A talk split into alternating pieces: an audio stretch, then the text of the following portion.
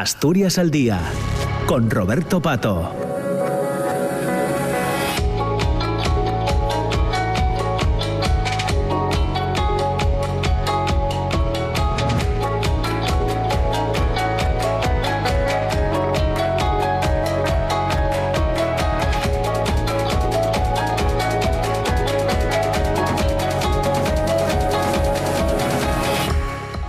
10 de la mañana y 8 minutos. Continuamos ahora con la segunda parte del espacio Asturias al Día, que nos acercará hasta las 10 y media de, la mañana. Hoy continuamos hablando de educación. Ya saben que hemos estado de 9 a 10 con representantes de los maestros y maestras de Asturias y, del profesorado, con, con AMPE, con su ATEA, con comisiones con UGT, hablando del final de este, de este curso escolar 2022-2023. Y ahora continuamos, pero desde otro punto de vista, porque lo que vamos a a, contar tiene que ver con una convocatoria eh, con la decimotercera edición de Inspiraciencia. Es, una, es un concurso de relatos de inspiración científica que eh, se organiza desde la delegación del CSIC en, Cataluña y que este año, eh, si no me equivoco, creo que además incluye algunas novedades respecto a otras convocatorias, como es un premio especial de eh, arqueología. El caso es que esta tarde, a partir de las 5, en, Oviedo, en el Teatro Filarmónica, se van a entregar los premios de Inspiraciencia. Dicho de otra forma, la delegación del CSIC en Asturias es la anfitriona de, este, de esta convocatoria nacional. Nos interesaba también conocer cómo, cómo es, que es en definitiva Inspiraciencia y creo que tenemos la, oportunidad, os había presentado eh, poco antes de las 10 a Lidia Gallego, la técnica de cultura científica del CSIC en Cataluña, pero eh, creo que con quien vamos a charlar es con Luis Calvo, con el delegado del CSIC en Cataluña. Luis, ¿qué tal? ¿Cómo estás? Buenos días. Hola, buenos días y muy contento de estar aquí en Asturias, la tierra de nuestra expresidenta eh, Rosa Menéndez. Claro. Luis, entiendo que es que eh, llegaste a tiempo, ¿no? En el, en el, en el vuelo. En el vuelo, hemos llegado en punto, o sea que perfecto, ¿eh? maravilloso. Qué bien. Bueno, eh, todo funciona bien. Entonces, para, para, para este, esta iniciativa Inspiraciencia, que digo bien, esta tarde, Teatro Filarmónica de Oviedo, vais a entregar los premios a partir de las 5, ¿verdad? Correcto. Este, es un concurso que tiene como objetivo fundamentalmente sencillamente poder eh, de alguna manera como lo que habéis estado hablando antes en la primera parte del programa pues eh, fomentar lo que es la creatividad científica y sobre todo las vocaciones científicas que en este país pues la verdad es que falta faltan muchas. Claro. Bueno eh, cómo nace Inspiraciencia para ponernos en contexto Luis. Pues mira Inspiraciencia nace dentro de lo que es la actividad eh, científico-cultural que todas las delegaciones del CSIC en España eh, desarrollan. Entonces, eh, la dirección del CSIC, que es la más antigua de que el CSIC creó, que la creó ya en 1942, sencillamente la dirección del CSIC en Cataluña, pues lo que hace es una intensa actividad científica, por ejemplo, en colaboración con la residencia de investigadores CSIC Generalitat de Cataluña, durante todo el curso académico, es decir, de octubre a junio, por ejemplo, realiza un ciclo de conferencias que se llama Lunes de Ciencia, donde eh, se intenta aproximar lo que es el día a día de la ciencia a lo que es la ciudadanía, básicamente para que la ciudadanía pueda tener muchos más elementos para conocer aspectos, aspectos como lo que es el cambio global o como es el tema de la alimentación o lo que es el tema que ahora a todos nos ha preocupado y nos sigue preocupando como el tema de la energía.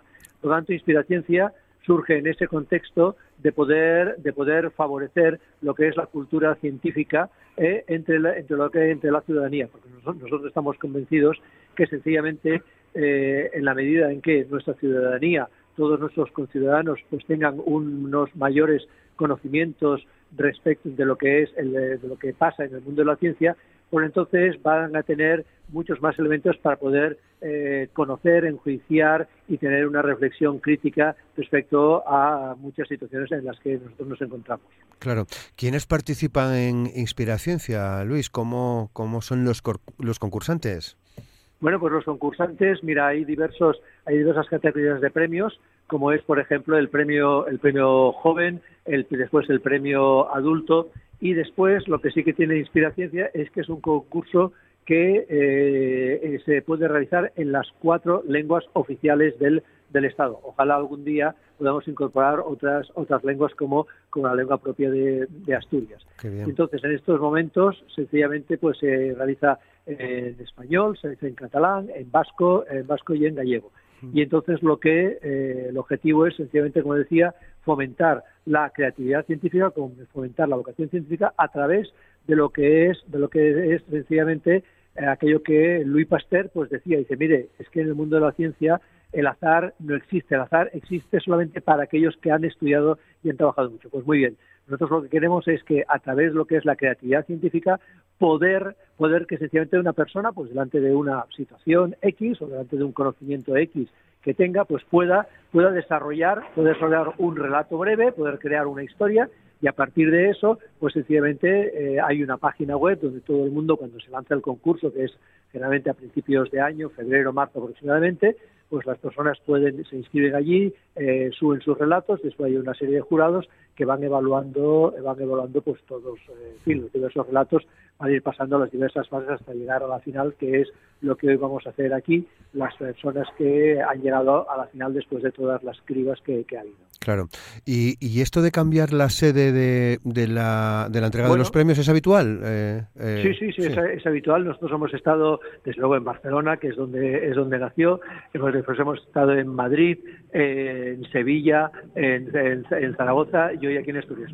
Básicamente, ¿por qué? Porque como es un concurso, un concurso que tiene, eh, que tiene, eh, digámosle, el espíritu de que vaya a todo el territorio, a toda la ciudadanía, pues que sencillamente se puede ir moviendo, eh, se puede ir moviendo por todo el territorio nacional. Y de esta manera, de esta manera contamos con las delegaciones del CSIC en todo el territorio y entonces eso eh, todavía hace que, digamos el concurso adquiera una mayor una mayor consistencia en su objetivo final, que es llegar al máximo de la ciudadanía en todo el territorio de España. Hmm. Eh, aúna, por tanto, literatura y divulgación científica, pero Luis, ¿cómo es esa relación entre la ciencia y las letras, entre la ciencia y la literatura? Bueno, hemos de pensar, hemos de pensar que, que a ver, eh, eh, cuando hablamos de ciencia y literatura, rápidamente pensamos en una palabra, en un compuesto de palabras, que es la ciencia ficción. Entonces, la ciencia ficción, sencillamente, hemos de pensar que eh, no surge tan solo de la creatividad de una persona, sino que, esa, sino que las personas que han hecho ciencia ficción a lo largo de la historia sencillamente han sido personas que primero han tenido que estudiar y trabajar mucho. Por ejemplo, por ejemplo, uno de los grandes escritores de ciencia ficción, Stanislav Lem, que el año pasado se celebró, se celebró el, eh, centenario de su nacimiento, que es el creador de grandes, de algunas grandes obras del mundo de la ciencia ficción, como es, como es Solaris, sencillamente en los años 70, en los años 70 ya estaba planteando lo que se, lo que él denominó la máquina casamentera, es decir, es decir, él pensó un instrumento para poder para poder que a través de máquinas sencillamente las personas pudiesen encontrar su amor. Claro, cuando hoy estamos pensando en todas las aplicaciones, pongamos de caso Tinder u otras que eh, lo que hacen es buscar personas, eh, etcétera, pues claro, resulta que esta persona se avanzó 50 años, por no hablar, por no hablar, por ejemplo, de Julio Verne. Cuando Julio Verne, en 1870, por ejemplo, está escribiendo de, de, eh, un viaje a la Luna, claro, Julio Verne, ¿qué dice? Pues lo Julio Verne dice, oiga, mire, es que para que puedan llegar los cohetes Luna tienen que salir de un determinado lugar de la Tierra. Y ese lugar es Cabo Cañaveral, donde, por ejemplo, mañana, mañana sábado, la Agencia Espacial Europea va a lanzar un satélite, va a lanzar un satélite sencillamente para poder conocer mucho mejor lo que es el origen del universo y los miles de, de galaxias que tienen ahí. Y, por ejemplo, estudiar uno, estudiar algunos de los grandes fenómenos que a todos nos asombran y que todavía quedan mucho por descubrir en lo que es el universo. O sea que, eh, que que realmente lo que nos encontramos es que cuando, eh, cuando hay una base científica y cuando a esa base científica se le une lo que es la creatividad de la persona, sencillamente ahí puedes crear, crear unos, puedes crear unos mundos, unos mundos que en muchas ocasiones pues eh, se han avanzado. Por ejemplo, cuando, eh, cuando por ejemplo, la, obra de, de Wells, la obra de Wells que es eh, que es eh, el que creó una determinada obra en la que sencillamente él estaba hablando a finales del siglo XIX, cuando todo eso no se conocía, de lo que era el tema de la edición genética. Todos sabemos que cada vez más, cada vez más la genética está teniendo más, parte y una parte cada vez más importante en lo que es la cura de enfermedades. Pues muy bien, sencillamente cuando él eh, en, el doctor Muro sencillamente crea crea crea eh, eh, seres a partir de lo que es la combinación de genes, pues evidentemente lo único que se estaba avanzando, era un siglo a lo que ahora nosotros estamos haciendo ahora con lo que es la edición genética lo que es con la técnica CRISPR, por ejemplo. Claro. Eh, bueno, si llevamos todo esto a otros terrenos, por ejemplo, ¿es un riesgo la pseudociencia? Eh, cuando estamos hablando de divulgación científica, de, un concurso como Inspiraciencia, cuando luego hablaremos un poco más, ¿no? De cómo los medios de comunicación también eh, nos interesa la divulgación científica, eh, pero enfrente, últimamente, la, pseudociencia mm, copa cada vez también más titulares. Claro, es que el problema es la diferenciación, la diferenciación entre lo que es pseudociencia pseudociencia y con lo que es con lo que es la, la creatividad científica y demás. Una cosa es la creatividad, la creatividad de que eh, y otra cosa es la pseudociencia. Es decir, yo empezar a hacer una serie de teorías, hacer una serie de reflexiones o empezar a divulgar ese conocimientos sin base científica. Entonces, o con una base científica mínima en la que entonces claro, eso sí que realmente es un peligro porque eso lo que supone es una desinformación muy importante para, eh, para el personal. Una cosa es la ciencia ficción que evidentemente tú sabes que es un relato, sabes que es un relato, que alguien lo ha creado, que alguien lo ha creado, y bueno, tú pues lo lees como pues puedes leer pues cualquier novela, cualquier creación literaria. Entonces tú sabes que eso está acotado ahí. ¿eh? Eh, entonces, eso es una cosa. La otra cuestión es sencillamente eh, poder empezar a divulgar una serie de teorías respecto a lo que es el origen del universo, el cambio global, el origen de la Tierra, todo eso, pues claro, es decir, hemos de pensar que todavía, pues hoy hay personas que, eh, que en fin, que, dicen que la Tierra no es redonda, sino que es todo el mundo de, los terraplanistas. Entonces, bueno, pues vale, si usted me dice que no es redondo, pues no sea redondo, ¿no? cuando, cuando, cuando el año pasado, hace dos años, celebramos la vuelta al mundo por, por Magallanes y el Cano. bueno, pues vale. Eh, eh, entiendo que hay que hacer otro eh, un, plus de esfuerzo, ¿no? Y de ofrecer herramientas, ¿no? Porque la verdad es que hay mucha gente que se despista con todo esto. Claro, y por eso, por eso, por eso instituciones como el Consejo Superior de Investigaciones Científicas sencillamente tiene, tiene una vicepresidencia de cultura científica para apoyar lo que es la, eh, eh, ya no tan solo la divulgación de lo que hace la ciencia, sino sencillamente para hacer que, y ese es el gran objetivo del CSIC, para hacer que eh, la cultura científica, lo que es la ciencia, sencillamente llegue a todo el mundo. Mm. Y por eso este concurso lo que busca es, vamos a través de lo que es la creatividad, sencillamente nosotros poder expandir cada vez más lo que es el relato científico basado evidentemente en lo que es la evidencia la evidencia científica. Claro. Bueno, que eh, está claro que entre la, comunidad científica y los medios de comunicación tenemos que ponernos también de acuerdo para ver cómo divulgamos, ¿no? Para ver cómo convertimos algunas de las investigaciones, las investigaciones que se hacen en muchos centros del, del CSIC eh, en noticia atractiva y fundamentalmente objetiva, claro. Pues sí, pues eso, eso, eso es un trabajo, eso es un trabajo realmente muy importante y, y, también hay que decir que cada vez más, cada vez más eh, lo que eh, todos necesitamos es que el mundo periodista, el mundo del, periodismo sencillamente esté cada vez más informado y cada vez más, y eso sí que eh, se puede ver porque eso va creciendo mucho más, pues ya hay periodistas que se han especializado en lo que es el mundo, el mundo de la, el mundo de la ciencia. Entonces, el que un periodista pueda coger y pueda traducir, pueda traducir en un lenguaje coloquial, ameno, lo que es una serie de avances científicos, pues claro, eso es mucho, es mucho de agradecer. Porque claro, nosotros vivimos a una velocidad a, nivel, a una velocidad muy importante en lo que es, no tan solo en nuestro mundo, en nuestra vida diaria, sino en lo que es el avance, el avance científico. Hemos de pensar, hemos de pensar que cuando, eh, cuando en los años 40 se creó el primer ordenador, eh, sencillamente el primer ordenador ocupaba toda, o toda una, una habitación casi de 50 metros cuadrados. Entonces, claro, hoy, evidentemente, hoy yo, estoy hablando a través de un móvil y todos en nuestras casas tenemos nuestros móviles, tenemos nuestras, tenemos nuestros ordenadores, etcétera, y claro, y, la capacidad de esos móviles, de esos ordenadores, pues es infinitamente mucho más grande que aquel primer aparato, aquel primer ordenador que, está, que ocupaba 50, 50 metros cuadrados. O sea, en fin, y por eso mm. que cada vez más la alianza entre lo que es el periodismo científico serio con lo que es el mundo de la ciencia cada vez es más importante. Pues, en el caso del CSIC, por ejemplo, hay una colección que yo recomiendo a todo el mundo que se, que se titula ¿Qué sabemos de? Son unos pequeños libros hechos por científicos con vistas a sencillamente a poder divulgar de la manera más fácil posible pues eh, aspectos pues ya sea desde el mundo de la materia a lo que es el mundo de la alimentación o lo que es el mundo de las de las enfermedades. Claro a nosotros al programa Asturias al día eh, en, este trabajo en esta tarea eh, nos ayuda mucho la delegación del CSIC en, en, Asturias con la que tratamos de colaborar siempre que tenemos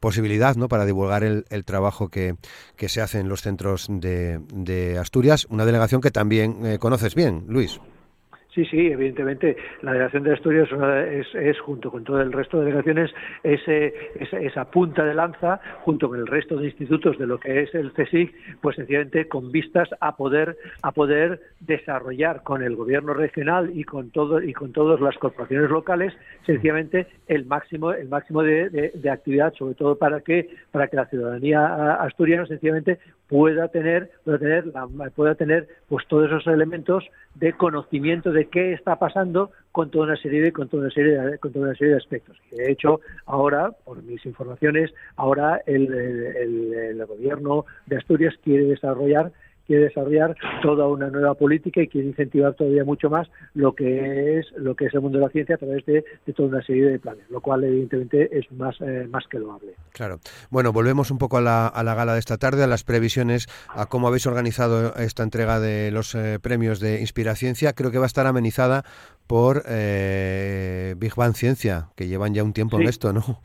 Sí, sí, bueno, que lo hacen muy bien, intentamos hacer eh, nosotros eh, lo que nos interesa es que sobre todo que, que la gala pues sea sencillamente eh, muy amena. Entonces, además de lo que son pues los discursos institucionales, pues sencillamente y lo que es la entrega de premios, sobre todo a las personas más más jóvenes, eh, estudiantes de bachillerato, sobre todo, pues que sencillamente que les hace mucha ilusión venir de cualquier, porque esto también es otro de los elementos importantes. Hay que tener en cuenta que eh, a Asturias vienen personas de todo el de todo el estado para recoger su premio, lo cual para nosotros es un es, en fin, es una noticia muy grata que todo esto venga gente de Andalucía, de Valencia, de Cataluña, de Madrid, de Galicia y demás. Entonces, pues la verdad, para nosotros eso es un privilegio y bueno, pues eh, se hace con todo ello. Entonces, el hecho de que la gala, además de lo que son los discursos oficiales y demás, pues sencillamente, sencillamente puede estar amenizada, puede estar amenizada por eh, siempre grupos locales grupos, grupos locales de animación, de teatro y demás, para poder crear un ritmo. Y a partir de, entonces lo que suelen hacer esta serie de grupos, esta serie de, en fin, de artistas y demás, es sencillamente, es decir, eh, mira, eh, este, estos son los relatos, estos son los relatos que, que, que, han llegado a la final, nosotros se los pasamos, los que han llegado a la final, eh, sin saber cuáles son los finalistas, pero a partir de aquí vosotros os podéis inspirar para crear pues bien, o bailes, o danza, o en fin, lo que cada, o una canción, en fin, lo que, lo que fuere, siempre con el objetivo de que la de que la, la, gala, el evento, pues sea lo más agradable y que tenga el mayor ritmo, el mayor ritmo posible. Y en todo esto, dime, dime. No, te iba a decir que hay, hay dos premios que entrega al público. Sí, porque, eh, porque además de lo que son los, eh, los, premios, de lo que es el jurado científico, el jurado, el jurado científico, sencillamente las personas pueden acceder también a través de lo que es la web de Inspiraciencia a lo que es lo que son los los, eh, los relatos y a partir de eso sencillamente el público puede votar, puede votar. Entonces se intenta hacer que sea el concurso lo más abierto posible con vistas a, fomentar el máximo de participación. Claro. Contempla contempláis la, trabajos realizados con inteligencia artificial? Ya sé que es un tema quizás un poco controvertido, pero...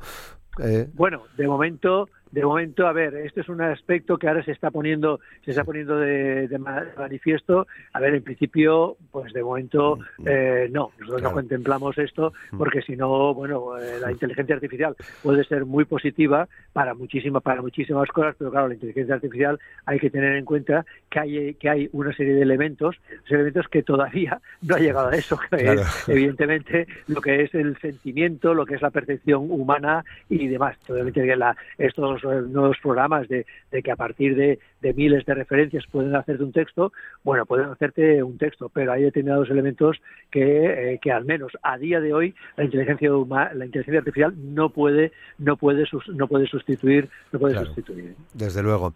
Bueno, pues así llegamos ya al final de la, de la entrevista. Son las 10 de la mañana y 28 minutos, a y media comienza el programa Desayuno con Liantes. La verdad que ha sido un placer charlar contigo. Me gustaría eh, tener más tiempo porque además eh, estáis eh, eh, diriges una delegación muy dinámica, ¿no? Con 1.600, más de 1.600 personas, ¿no? Bueno, en Cataluña en estos momentos hay 21 centros de investigación, algunos centros de los más potentes del Estado, por ejemplo, como es el Instituto de Microelectrónica Barcelona, que tiene la sala blanca más grande, pública y privada de todo el Estado y para nuestros oyentes que sepan que lo que es una sala blanca. Imagínense ustedes que en una casa limpia, imagínense ustedes en una casa limpia, pues eh, por metro cúbico de aire, pues puede haber un, puede haber miles y miles y miles de partículas de polvo, polvo eh, y mm. demás. En un quirófano esterilizado puede haber unas 10.000 partículas de polvo y en, y, en, esa sala blanca puede haber sencillamente eh, 8 partículas de polvo. ¿Por qué? Porque en esa sala blanca es donde se investiga y se producen los microchips, gracias a los cuales sencillamente, sencillamente eh, la, nosotros tenemos los móviles y tenemos los ordenadores. Imagínense ustedes que que eh, una moto, imagínense ustedes que en una uña, la uña de nuestro dedo pequeño, meñique, allí se pueden llegar a instalar eh, hasta 100.000 o 200.000 circuitos eléctricos en la uña pequeña. Entonces, en esa uña, imagínense que cae, que cae una mota de polvo que para nosotros, para nosotros es imperceptible, pero para, para un chip no. Entonces, claro, esa sala tiene que tener unas condiciones de trabajo realmente fuera, fuera, fuera de serie. Muy bien. Solo quería añadir que eh, junto con la dirección del CSIC en Cataluña... En segundos ya, por favor, Luis, sí. Ya, ya, ya está. Eh, colabora la Fundación para la Ciencia Española, la FECIT, y gracias a todo ello sale este programa, este, esta iniciativa de Inspiración. Luis Calvo, muchas gracias, saludos. Venga, saludos, gracias, adiós, buenos días.